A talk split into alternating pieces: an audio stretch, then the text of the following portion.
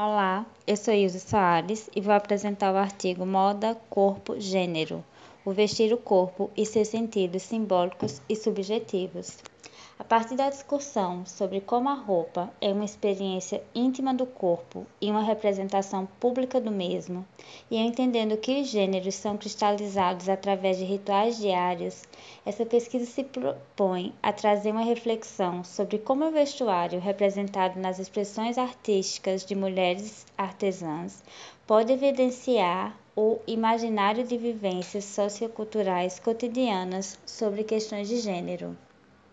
O objetivo geral deste artigo é investigar se o vestuário retratado em obras das artistas Ernestina Antônia, Marliette Rodrigues e Rosário de Carvalho pode evidenciar aspectos simbólicos e subjetivos sobre questões de gênero.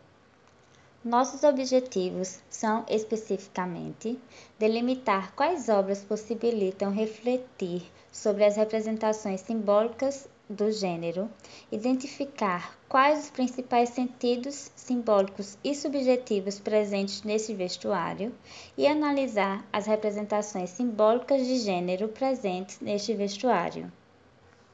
Esta é uma pesquisa bibliográfica de abordagem qualitativa e a coleta de dados se dá a partir da e esta e a coleta de dados se dá a partir de páginas de internet e de fotografias de acervo pessoal. Quanto às análises de imagem, utilizamos a técnica de análise de imagem proposta por Carvalho.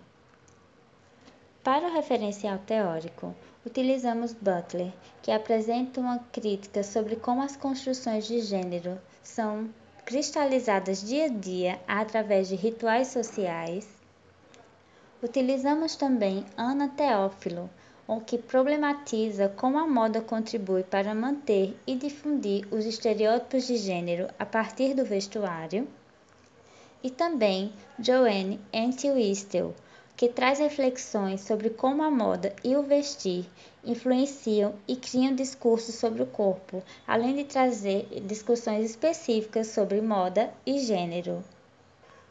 No artigo, argumentamos que o corpo recebe influência cultural e que isso afeta esse ato de vestir-se. A partir disso, eu investigo como a cultura que se desenvolveu na comunidade do Alto do Moura incide sobre o vestuário da comunidade.